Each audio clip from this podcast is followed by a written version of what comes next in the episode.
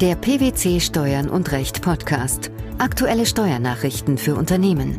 Informativ, kompakt, verständlich.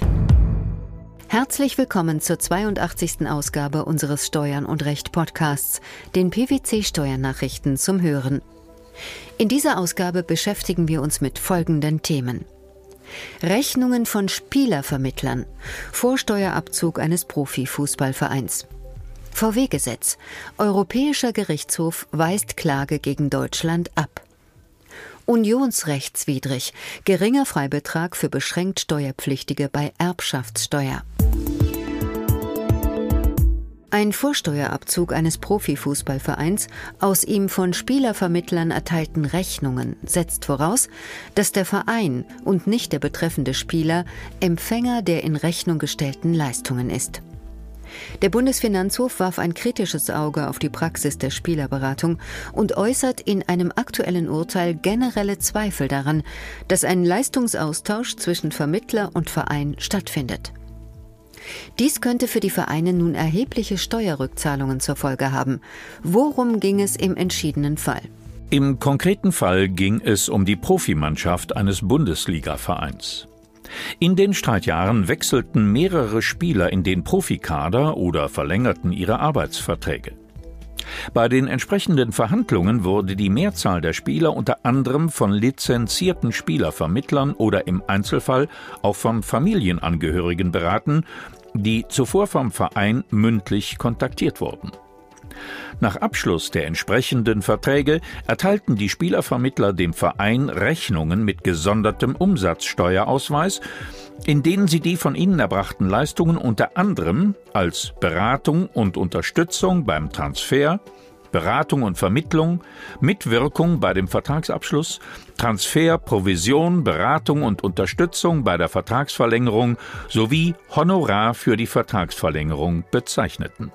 Der Verein machte entsprechend den Vorsteuerabzug geltend, den das Finanzamt jedoch mangels eines Leistungsaustausches zwischen Vermittler und Verein ablehnte. Warum ging das Finanzamt von einem fehlenden Leistungsaustausch aus? Nach Ansicht des Finanzamts hatte der Verein die den Spielern obliegende Zahlungsverpflichtung übernommen und konnte deshalb nach dem Reglement des Weltfußballverbands FIFA wonach ein Spielervermittler im Rahmen des gleichen Transfers nur die Interessen einer beteiligten Partei wahrnehmen dürfe, nicht der Leistungsbezieher sein. Das Finanzgericht hatte anschließend jedoch, im Wesentlichen gestützt auf die mündlich geschlossene und somit schlüssige Beauftragung seitens des Vereins, einen vollumfänglichen Vorsteuerabzug bejaht.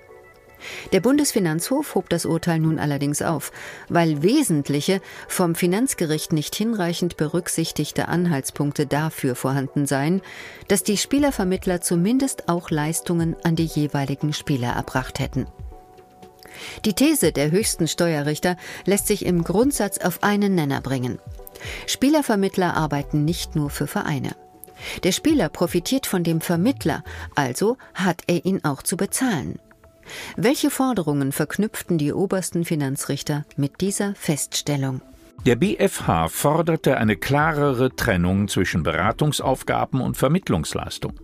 Grundsätzlich sei es zwar denkbar, dass der Verein Maklerdienstleistungen nachgefragt habe, um einen Spieler für eine bestimmte Spielposition zu finden oder einen speziellen Spieler davon zu überzeugen, zu den angebotenen Konditionen einen Arbeitsvertrag zu schließen oder zu verlängern. Hierzu bedürfe es aber besonderer und konkreter Umstände, die zum Ausdruck brächten, dass sich der Verein nicht nur auf die Entgegennahme von Spielerangeboten beschränke, sondern selbst Spielervermittler mit Maklerdienstleistungen beauftragt habe. Das Finanzgericht hatte nach Meinung der BfH-Richter nicht berücksichtigt, dass der Verein bereits deswegen gehalten sein konnte, einen Spielervermittler zu kontaktieren, weil sich der Spieler, mit dem über einen Transfer bzw. eine Vertragsverlängerung verhandelt werden sollte, von diesem vertreten lassen wollte. Das ergebe sich bereits aus den Statuten des Deutschen Fußballbunds, wonach sich Berufsfußballer für Vertragsabschlüsse eines lizenzierten Vermittlers bedienen müssen. Zudem sprechen Anhaltspunkte dafür, dass die Spielervermittler aufgrund gesonderter Managementverträge auch Beratungsleistungen an die jeweiligen Spieler erbracht haben, was einen Leistungsaustausch zwischen Vermittler und Spieler nahelege. Das Finanzgericht muss nun eine Einzelfallbetrachtung vornehmen und die 21 Transfers bzw. die Vertragsverlängerungen genauer untersuchen. Im Rechtsstreit über das VW-Gesetz hat die EU-Kommission eine Niederlage einstecken müssen. Deutschland habe mit dem 2008 geänderten Gesetz ein Urteil des Europäischen Gerichtshofs aus dem Jahr 2007 vollständig umgesetzt, entschieden jetzt die Luxemburger Richter. Die Verhängung finanzieller Sanktionen gegen Deutschland in nicht unerheblicher Höhe ist damit vom Tisch. Wieso wurde der EuGH angerufen? In dem Konflikt zwischen Brüssel und Deutschland geht es um die Frage, ob das sogenannte VW-Gesetz mit seinem Vetorecht für das Land Niedersachsen gegen EU-Recht verstößt. Der Hintergrund ist, dass das Land bei dem Unternehmen VW wichtige Entscheidungen blockieren und etwa feindliche Übernahmen abwehren kann. Brüssel ist diese Sonderregelung schon lange ein Dorn im Auge, deshalb will man sie abschaffen. Ursprünglich waren nach dem VW-Gesetz der Bund und das Land Niedersachsen, solange ihnen Aktien der Gesellschaft gehörten, zur Entsendung von je zwei Aufsichtsratsmitgliedern berechtigt. Außerdem wurden durch dieses Gesetz die Stimmrechte jedes Aktionärs auf die Anzahl von Stimmen beschränkt, die einer Beteiligung von 20 Prozent entsprechen. Und das angegriffene Regelwerk sah auch eine herabgesetzte Sperrminorität vor, die es einer Minderheit von nur 20 Prozent des Grundkapitals ermöglichte, wichtige Entscheidungen der Gesellschaft zu blockieren, während hierzu nach dem deutschen Aktiengesetz 25 Prozent erforderlich sind. Die Kommission gelangte zu dem Schluss, dass die genannten drei Vorschriften des VW-Gesetzes nicht mit EU-Recht vereinbar seien und erhob deshalb Klage gegen Deutschland beim Europäischen Gerichtshof. Zunächst mit Erfolg.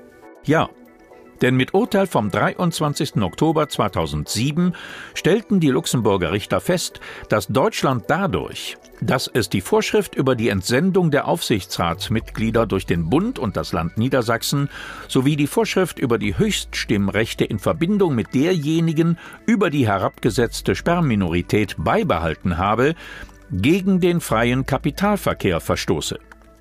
Auf dieses Urteil hin hob Deutschland die beiden erstgenannten Vorschriften auf, behielt die über die herabgesetzte Sperrminorität aber bei.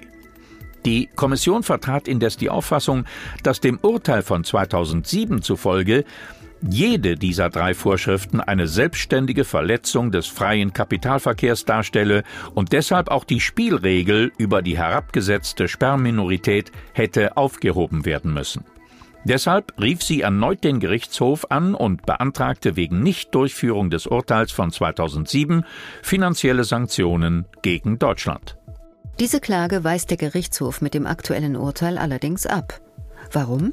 Die Richter begründen dies damit, dass sowohl aus der Entscheidungsformel als auch aus den Entscheidungsgründen des Urteils von 2007 hervorgehe, dass der Gerichtshof keine selbstständige Vertragsverletzung durch die Vorschrift über die herabgesetzte Sperrminorität festgestellt habe. Folglich sei Deutschland seinen Verpflichtungen aus dem Urteil von 2007 fristgemäß nachgekommen, indem es die Vorschrift des VW-Gesetzes über die Entsendung von Aufsichtsratsmitgliedern durch den Bund und des Landes Niedersachsen und diejenige über das Höchststimmrecht aufgehoben und somit die Verbindung zur herabgesetzten Sperrminorität beseitigt habe. Ebenfalls als unzulässig zurückgewiesen wurde die Rüge der Kommission, Deutschland hätte auch die Satzung von Volkswagen, die nach wie vor eine im Wesentlichen der des VW-Gesetzes entsprechende Bestimmung über die herabgesetzte Sperrminorität enthalte, ändern müssen. Der Europäische Gerichtshof hat sich den Plädoyers des Generalanwalts angeschlossen und die Anwendung des niedrigeren erbschaftssteuerlichen Freibetrags von 2000 Euro für beschränkt Steuerpflichtige auch in Bezug zu sogenannten Drittstaaten als unionsrechtswidrig erachtet.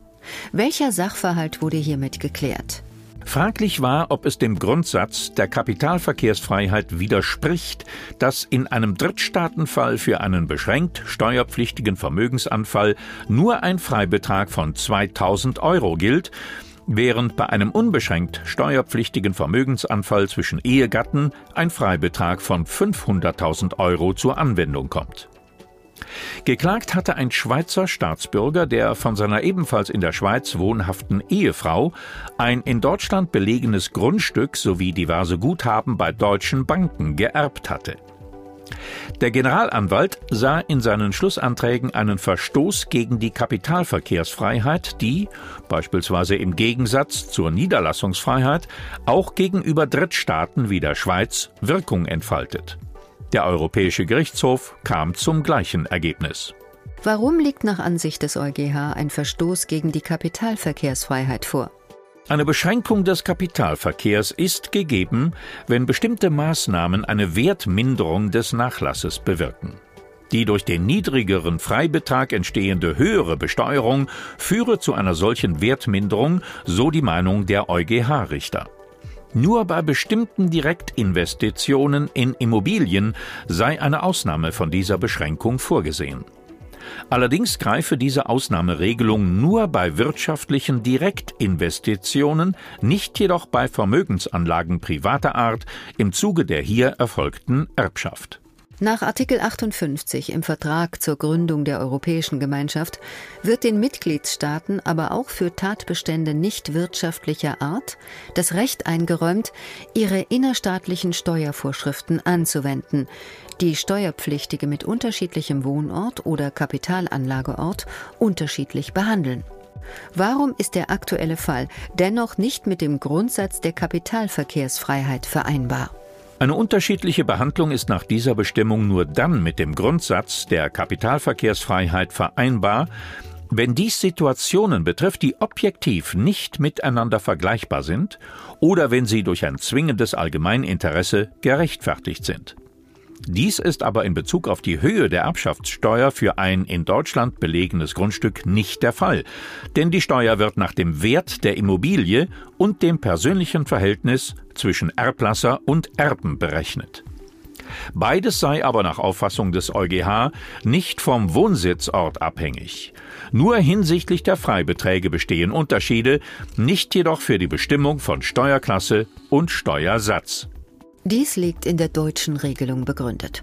Sie sieht grundsätzlich vor, dass sowohl derjenige als erbschaftssteuerpflichtig für in Deutschland gelegene Immobilien anzusehen ist, der eine Immobilie durch eine Vererbung zwischen Gebietsfremden erwirbt, als auch derjenige, der eine Immobilie durch eine Vererbung erwirbt, bei der zumindest ein Beteiligter gebietsansässig ist.